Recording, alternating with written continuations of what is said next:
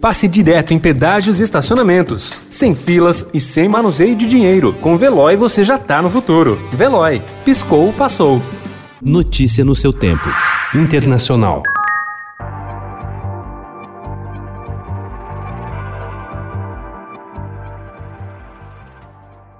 Itália, Holanda, Bélgica, Turquia, Alemanha, França e Bulgária decidiram proibir voos procedentes do Reino Unido a partir de ontem, em uma tentativa de garantir que uma nova cepa de coronavírus, que está se alastrando por Londres e o sul da Inglaterra, não se espalhe por seus territórios. A Alemanha também vetou voos da África do Sul, onde surgiu uma nova versão do vírus. El Salvador também proibiu voos da África do Sul, seguido por Israel e Turquia, que também tem na lista a Dinamarca. Portugal somente autorizará voos com seus cidadãos, que devem apresentar um teste negativo.